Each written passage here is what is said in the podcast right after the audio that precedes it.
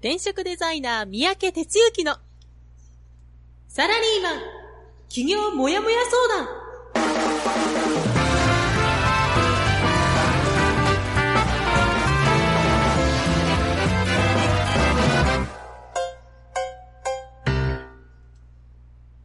自分に何ができるんだろう？何から始めたらいいの？この番組はそんなモヤモヤ状態のあなたのお悩みにサラリーマンの応援団長転職デザイナー三宅哲之がお答えするポッドキャスト番組です2018年8月21日火曜日、朝6時です。皆さん、おはようございます。編集担当のジャガーです。団長おはようございます。はい、おはようございます。はい。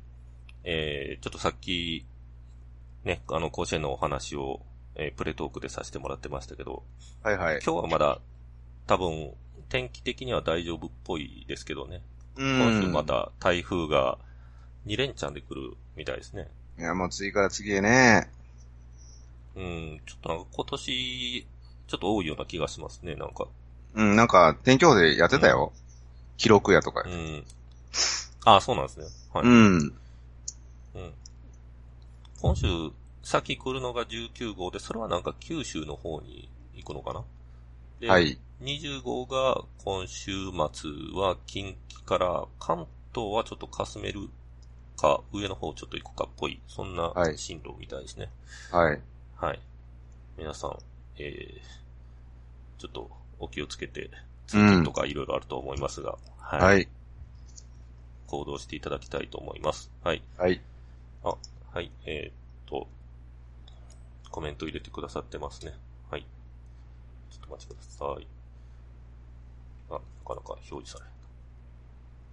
ちょっとお待ちくださいね。はい、あ、あおちゃんですね。はい、おはようございます。おはようございます。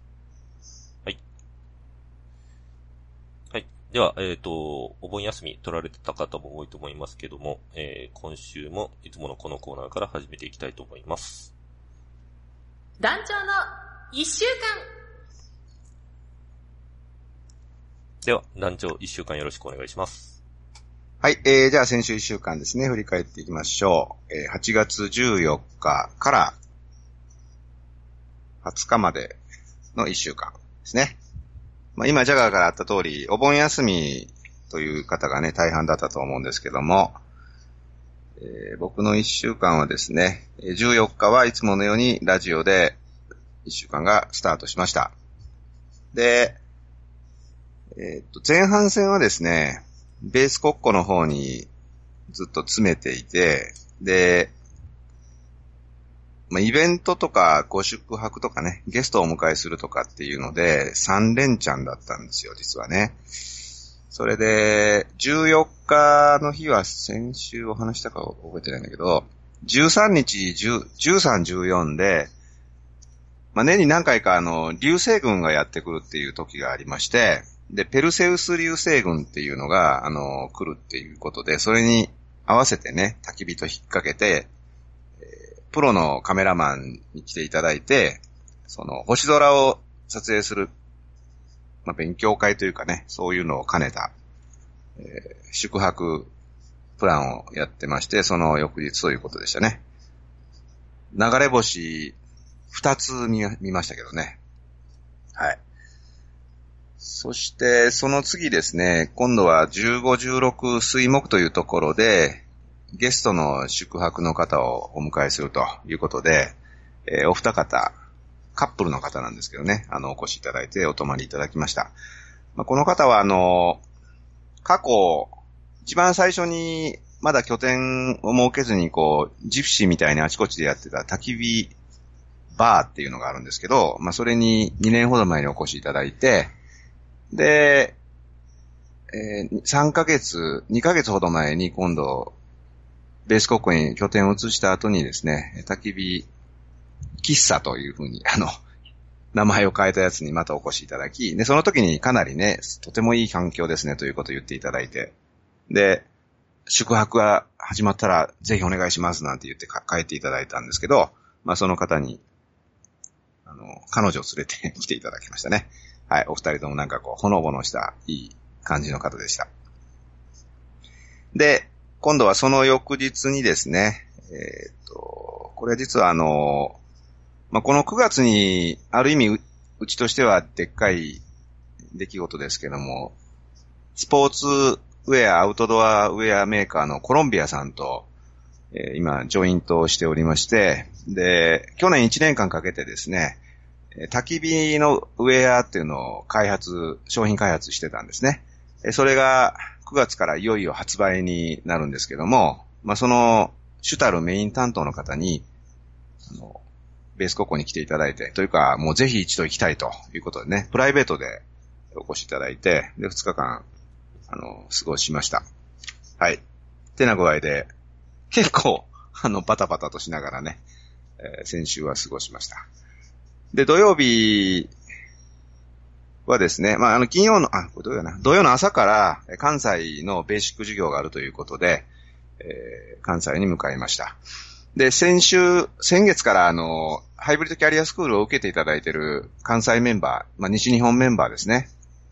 まあ、向けに、グループコンサルという場を作りまして、なかなかあの、リアルで僕があの、か直接顔を合わせて、うん、そういう受講をされている方、フォローアップできる場がなかったもんですから、そのベーシック授業の前にですね、スクール受けていただいている方にお集まりいただいて、で、がっつり、あの、コンサルをするという場を設けておりまして、え、それをお昼、またがってやって、で、14時半から関西のベーシック授業。で、夜は、8月ということもあるんでね、初期払いを企画、まあ、向こうの幹事役の方がですね、えー、いろいろ企画を考えていただいて初期払いをやりました。まあ、大変ね、盛り上がって、いつもながら関西のコミュニティは濃いという感じでしたね。久方ぶりにカラオケも行ってですね、まあ、2曲ほど歌いまして気持ちいい気分でホテルへ帰りましたね。はい。そして、19日は、ちょっと午前中に、まあ、セミナーというか予定があったんです。ちょっとそれなくなったので、あの、たまたまちょっと関西の方とこう案件があるんで、それで午前中お会いして、で、えー、っとですね、4時過ぎの新幹線で、東京の方に戻ってきました。昨日は、まあ一応定休日ということでね、えー、だったんですけども、まあ昼間、まあちょっと最近仕事溜まり気味なんで少し仕事しながら、あまあ、たまにテレビ見ながらみたいなことやって、で、夜は、えホームページ新たに作るメンバーさんいらっしゃるんで、その制作セッションということでやっておりました。はい。そんなとこですね。以上です。はい。ありがとうございます。えー、っと、ルンさん、アオちゃんに続いて、えー、レイチェル、それからモッさんもおはようございますと言ってくれてますね。はい、おはようございます。はい。えー、一緒が仕事、溜まり気味なんですか？溜まり気味やね。溜まり気味なの。だ、段取り悪いよね。うん。いえ、ちょっとあの、やっぱりものづくり始まっちゃうと集中しちゃう感じですか？今日ちょっとその話が、今週なかったですね。うん、あ、ものづくりしてる暇なかったんで、お客さん来てたからね。あそうなんですね。はい、あ、それでも、あの、木切って帰ってきましたよ。あの、最後の日は。あもうなんか、やらんと落ち着かん状況になってるんじゃないですか？かなりね。や、闇付きってやつや、ね。闇付き。ああ、いいことです。いいことですね。はい、いやいい、いいのか悪いのかもう。やることちゃんとやってからそれやれって感じだけどね。そっちを先やっちゃうという非常に良くない。ああ、いや、うん、あの、団長のそういう話を聞くとなんか、ね、あの、安心する人も多いんじゃないかなと思います。どうしてもね、他のことをやっちゃうみたいな人、私も そうなんですけど。ああ、はい。まあ大体そうだよね。なんかやっぱりこう、まあ、そうですね。あの、やらなあかんけど、すすぐ手につかないなということは、こうだ、だんだんこう遠回しになってね、先送りになって、そ、ねはい、それは良くない話で。うん、で、また、楽しいことがね、あると、そっちに流れちゃいますよね。そうそうちゃうよね。まあそれは人、人の特性やな。はいはい。はい。あと、あの、先週少しだけ、まあ途中だったんで少しだけお話しされてたんですけど、うん。あの、ペルセルス座流星群のイベントは、うん。まあ、ちょっと雨降られてたっていうことですけども、うまあ、ん。実際、上がって写真とか撮れたんですよね。うん。あのー夕方までね、夕方というかもう、どうかな、8時前まで結構激しく降ってて、これダメやなと思ってたら、えー急に上がって、ほんで、うんば、ばっちり見えた。ああ、それよかったね、夜は、夜はばっちり見えてね、ばっちり写真撮って。うん。はいですよ。評、評判は、評価聞けましたか？いや、やっぱ来ていただいた方はもう、相当満足してもらったというか、だって、プロカメラマンがまマンツーマンで指導するんやからね。うん。うんなるほ。ど俺は、それに勝るもんないでしょ。はい。うん。はいちょっと私、あんまり知らなかったですけど、1年間に何回か流星群って来てるんですか？うん、そうね。僕もだからそういう意味では、あの、知らなかったんだけど、その、まあ、コッコは星が綺麗に見えるとこなので、で、うん一回そういうのを調べたんですよ。そうすると、年に、どうかな、5回か6回ね、あるんですよ。流星が来るタイミングっていうのが。なるほいろんな星座のね。うん。で、必ずそこにはちょっと引っ掛けて、まあ、あの、イベントできるときにはやる、やるかなとか。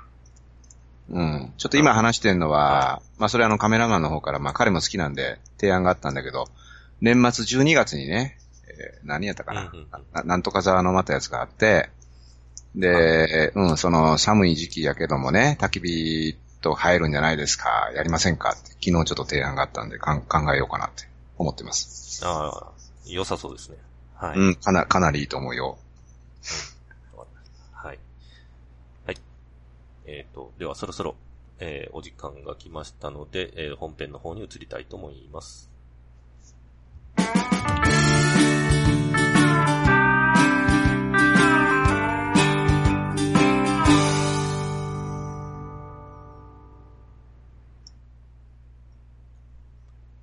本日の本編は、ギグエコノミーって何？です。団長よろしくお願いします。はい、じゃあ始めていきましょう。ギグエコノミー。聞いたことないですよね。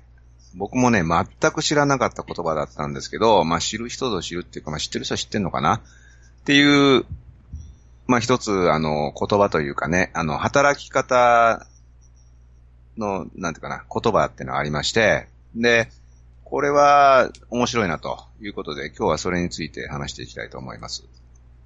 で、な、ギグエコノミーっていうのはね、これあのアメリカで言われてるあの、働き方の故障らしいんですけど、まあ一言で言うと、フリーランスが作る経済ということのようです。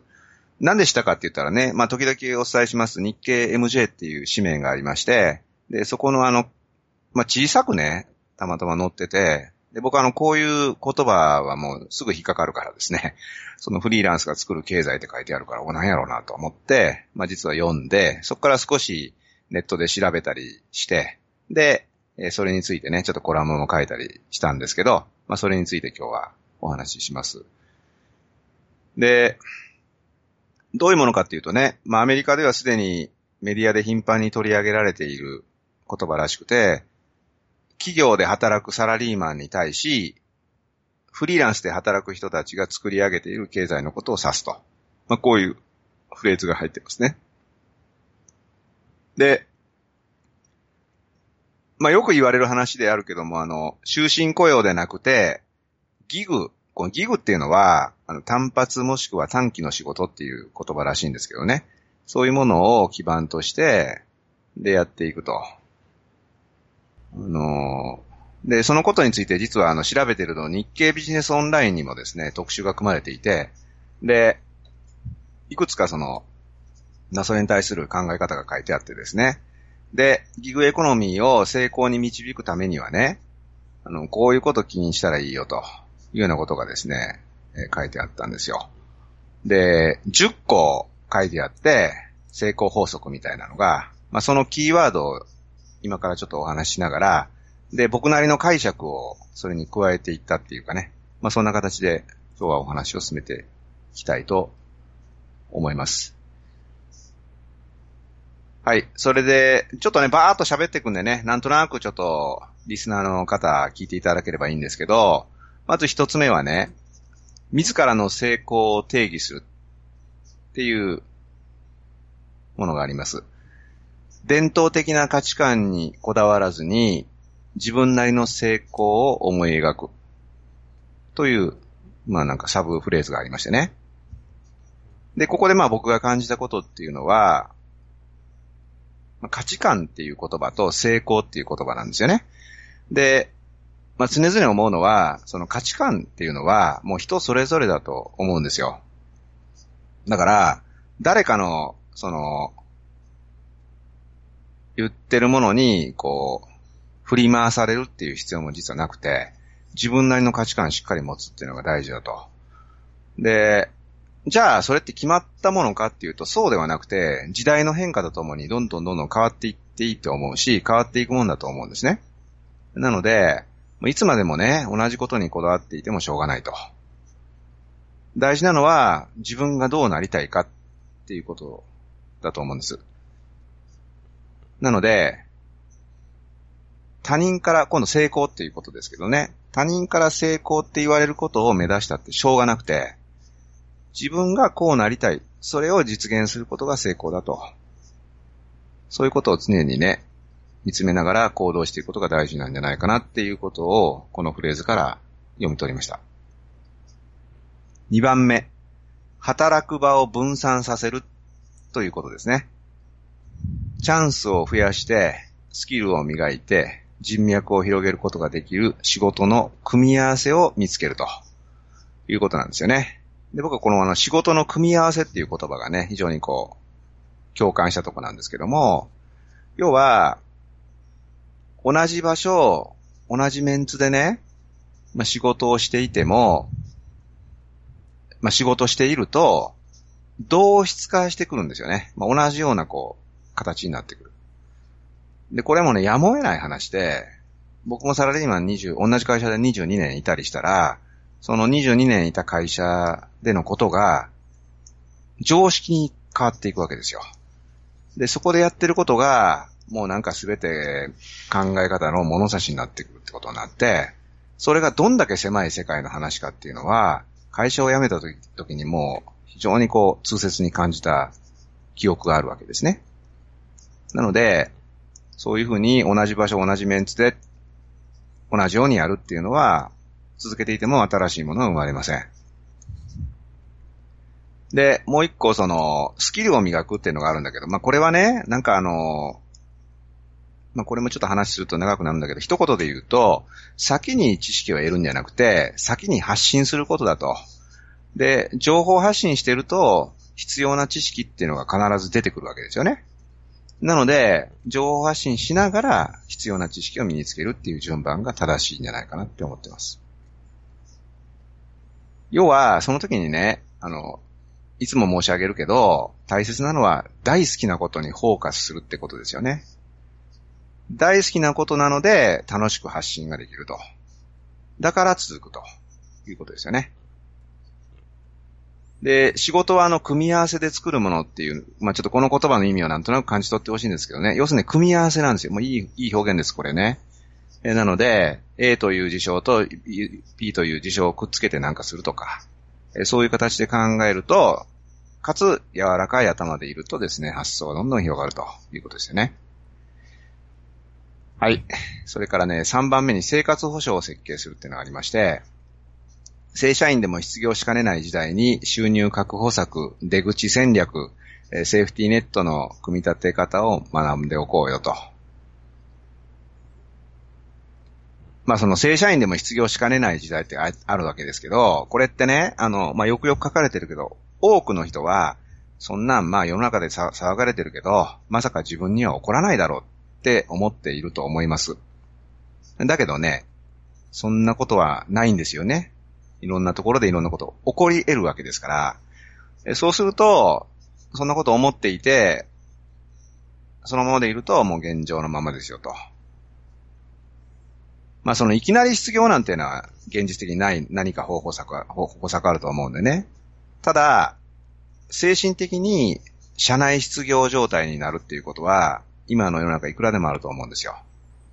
だから、そうなってから、ああ、どうしようって言ったら遅い。そうなった時のことも想定しながらね、慌てないように今から土台作りをしていくっていうことが大事なんじゃないかってことですね。はい。どんどんいきます。何番目かわからへんけど、ネットワーキングをせずに人脈を作ると。人脈作りはインバウンド型とアウトバウンド型のどちらか、どちらが自分に合っているかを見極め、うまく頼り合える関係を目指すということで書いてありますね。で、まあこの人脈っていう言葉、まあ僕いつも申し上げるとあんまりちょっと言葉として好きじゃないんで、人のつながりっていうふうに置き換えるんですけどもね。要は、意図的に作られた人脈っていうのはその場限りで絶対続かないですね。で大事なことは、多くの人っていう、多くの人脈作るんじゃなくて、えー、この人はっていう人と、まあそう、そういう人を見つけて、そことしっかり繋がっていくと。で、なんかもうそこに頻繁に会うとかね、なんかもう要はね、意図的にやっちゃうこういうのってうまくいかないと思います。だから、まあ、常日頃接点なくても実は良くて、でもね、まあ、常にこう、この人はっていうとこがあったとしたら、なんか、彼に、彼女に何かあったら、なんかややってあげようということをふと思いね、で助け合えるような、まあそういうね、つながりを作ることが僕は、えー、まあ人、人のつながり上では大事じゃないかなって感じています。えー、次にね、リスクを軽減して不安に立ち向かうというフレーズ。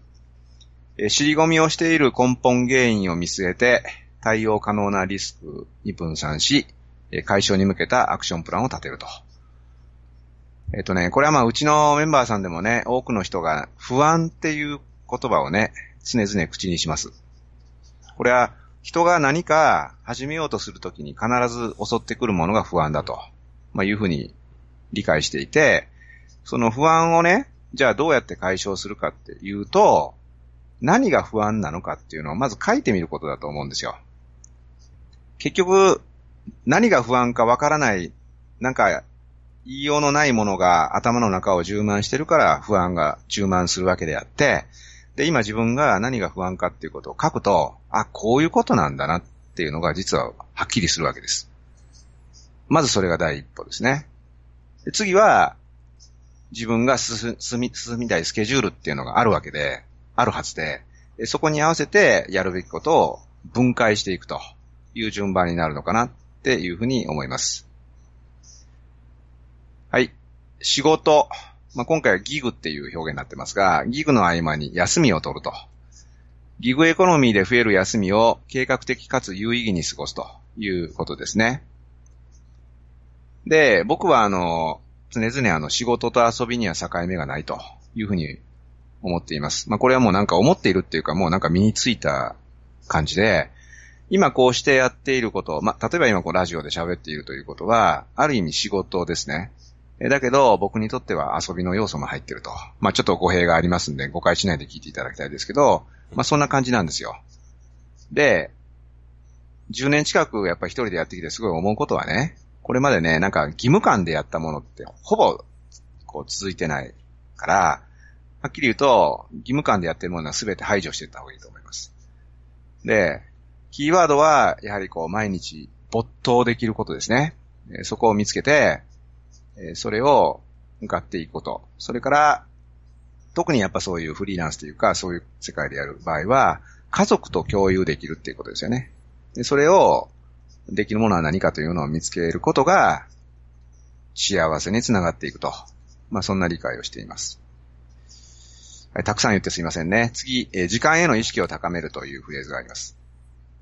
マネージャー式スケジュールとクリエイター式スケジュールのどちらかが自分に向い、どちらが自分に向いているかを判断し、優先事項に時間を使えるカレンダーを作り変えるということですね。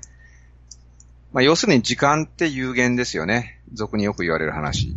誰にとっても24時間っていうのは同じ。それをうまく使えるかどうかで人生の質が変わる。そう思うんですね。なので、人生、時間に対する意識、時間意識っていうのを常に持つということです。で、一方で、時間に縛られないことですね。ということもやっぱ大切なので、それが豊かさにつながっていくであろうというふうに思います。はい、あと3つ、えー柔軟性のある家計を組み立てるということですね。ケチケチ式の資金繰りから抜け出し、えー経済に柔軟に安定した生活を手に入れようと。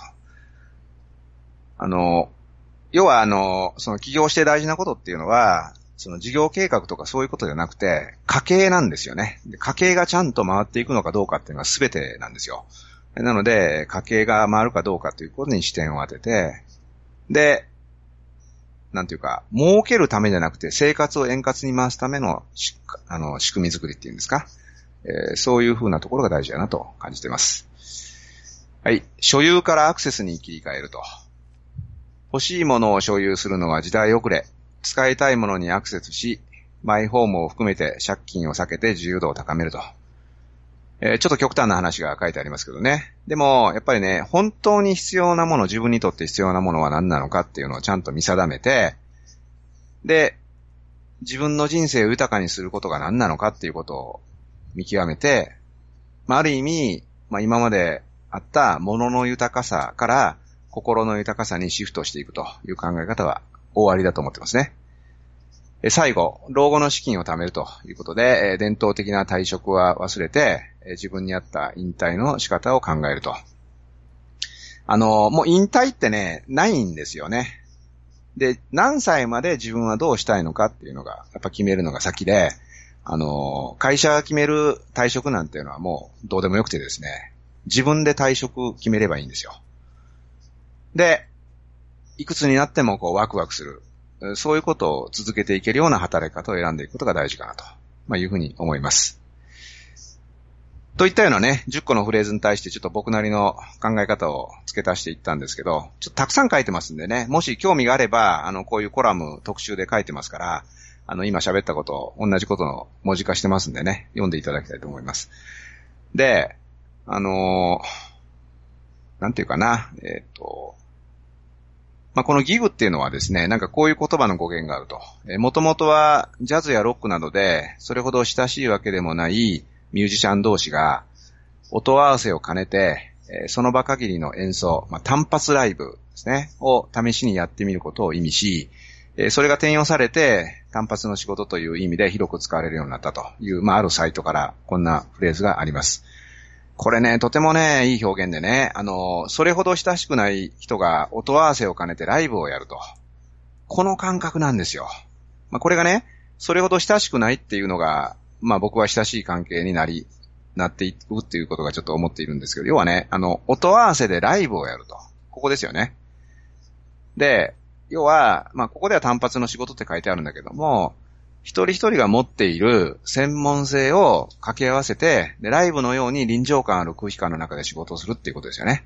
まあ、これがね、僕はね、最高の組み方だと思っていて、なんかいい表現だったので、ちょっと共有させてもらいました。まあ、結局今ね、ずっと申し上げたことっていうのは何かっていうとね、まあ、その単発な仕事っていう表現の裏返しは、あの、仕事を固定化する、それから場所も含めて、まあ、固定化するなんていうのはもうナンセンスで、あの、まあ、再々申し上げてるけど、まあ、これから通勤しようという人には本当に気の毒な言い方だけどもね、やっぱ通勤、例えば通勤っていうようなものほど、まあ、無駄な労力を消耗するものは多分ないって思うんですよ。で、さっき申し上げた通り、同じ環境から新しいアイデアなんて生まれないんで、柔軟性を持って、まあ、どこでも仕事ができる環境づくりっていうのは、もうここ半年今日やってきてできるし、それこそ、この間来ていただいたあの、コロンビアの方もね、ここで仕事ができたら最高ですよね、みたいなことを言っていたりして、でもね、できちゃうんですよ。だから、そこね、そういう風な世界があるってことをちゃんと知って、で、今、会社通いしていることが全てじゃないっていうことは、ぜひね、あの、感じ取っていただきたいって思うわけです。はい、ちょっとベラベラ喋り、喋りましたがね、要はね、こういうね、あの、ギグエコノミーっていう働き方は、アメリカでは3分の1がね、実はやっていると。で、2020年には、なんと半分がですね、こういう働き方をするようになるっていうふうに言われてるわけです。で、別にアメリカ株でする気はもうさらさらないんですけども、こういうね、やっぱりあの考え方っていうのを日本の中にやっぱ入れていかないと、こう、閉塞感っていうのは消えていかないですよね。なので、こういうものを入れながらね、さらにオープンに発想を広げて、働いていける世界を、えー作っていった方がいいし、で、僕はまあ小さいながらも自分の周りではそれを形にしていきたいと。仲間の皆さん、皆さんと一緒にね。まあそんな風に思うわけです。はい、えー、ちょっとね、長々喋りましたが、そんなことで今日はギグエコノミーについて、えー、僕なりの試験も踏まえてお話を差し上げました。以上です。はい。ありがとうございました。コメントを入れてくださってる方もいるみたいですが、はい。えー、一旦、えっ、と、本編の方はあ締めさせていただいて、えー、エンディングお知らせコーナーの方に移りたいと思います。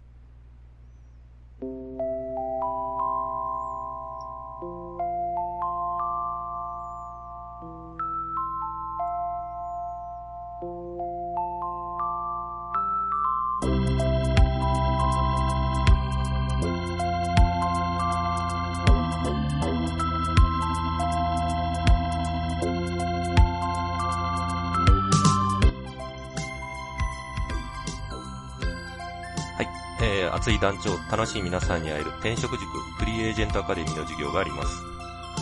8月24日金曜日、五反田。25日土曜日、週末本部。29日水曜日、千葉。9月6日木曜日、埼玉。9月8日土曜日、大阪。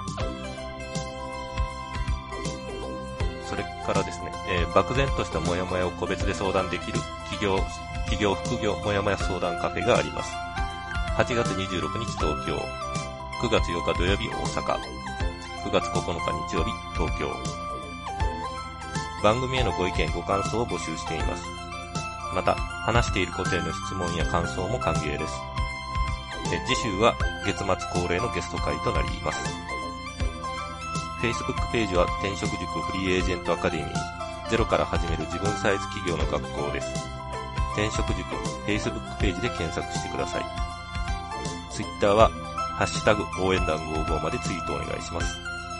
メールは、マネージャーとファインク .net までお願いします。はい、えっ、と、レイチェルが、はい、コメントを書いてくださってますね。はい。ギグエコノミー。初めて聞いたワードですが、新しい働き方で私たちが目指しているようなスタイルに感じました。この働き方の根にあるのは、団長がいつも言っている自分軸と同じかと。自分の幸せは他人の幸せ価値観と同じでないと改めて感じました。うん。相変わらず朝は冴えてますね。ねえ、いいね。ね。いいですね。はい。はい。あの、私は言葉だけはまあ、聞いてたんですけど、うん。うん。まあ、うん。ちょっとやっぱ、まあ、私が今こういう状態なんで、フリーランス関係の、なんか情報とか、まあ、いろいろ見てると、やっぱり、ちょくちょくやっぱ出てきてるみたいですね、日本あそうなんだ言葉は。へえ。はい。うん。ただ、まあ、ね、じ、実感するまではちょっとやっぱいかないんですけど、う。うんん。でもまあ、こういう働き方が増えるっていうのは、まあ、レイチェルも書いてる通りですけど、今、こういうね、えー転職塾で、えーまあ、いろいろ学んでる方にとっては、まあ、チャンスでもあるんでしょうね、多分ね。うん。と笑っちゃいましたが、あのーごめんなさい、浜ちゃんが、やはり団長の相手役はジャガーですね、というふうに。いやいや、そんなことないですよ。なんかちょっと話が、それちゃうかもあります。はい。はい。ちょっと、えっ、と、話を戻すと、うん、ね、あの、老後の資産、老後の資金のことだとか、生活保障だとか、結構やっぱ仕事だけじゃなくて、やっぱりその生活のところにもなんか焦点を当てた、成成功の法則でしたっけ ?10 箇条。うん。うん。そうです。はい。うん、やっぱその辺もちゃんと、おなんですかな、カバーした、まあ、成功の法則になってるんですね。うん。うん。はい。まあね、えーと、家を持たずにだとかっていうのはちょっと、まあ今更無理やろっていうところもあるかもしれないですけど、ただうんやっぱその考え方のところをやっぱちょっと理解して、えーそうそう行動していった方がいいっていう感じですそうです。そういうことです。そういうことです。そのね、はいだから今の言った言葉に踊踊らされるんじゃなくて、そこで何を言わんとしてるかっていうところを見定める。うん。うんはい。わかりました。はい。今回ね、あの、団長後半になるにつれて、うん、なんかもうちょっと止まらんようになってきたな、みたいに 感じながら聞いてましたけど。ねえちょっとね、ボリュームあったから喋りすぎたよね。もうちょっと絞ってやればよかったね。はい。えー、というわけで、えっ、と、コメントの方は大丈夫かなはい。えっ、と、では、そろそろお時間が来ましたので、えー、本日の放送、本放送はここまでとしたいと思います。お届けしましたのは、はい。団長こと転職デザイナーの三宅哲之でした。編集担当のジャガーでした。えー、お盆明け、えー、それでは、あ ちょっとぐちゃぐちゃになったごめんなさい。えー、お盆明け皆さん、えー、ちょっとお疲れかもしれませんけれども、えー、今週も頑張っていきましょう。せーの、いらっしゃいらっ。しゃい。この番組は、転職塾。サラリーマンがゼロから始める自分サイズ企業準備の学校。フリーエージェントアカデミーの提供でお送りしました。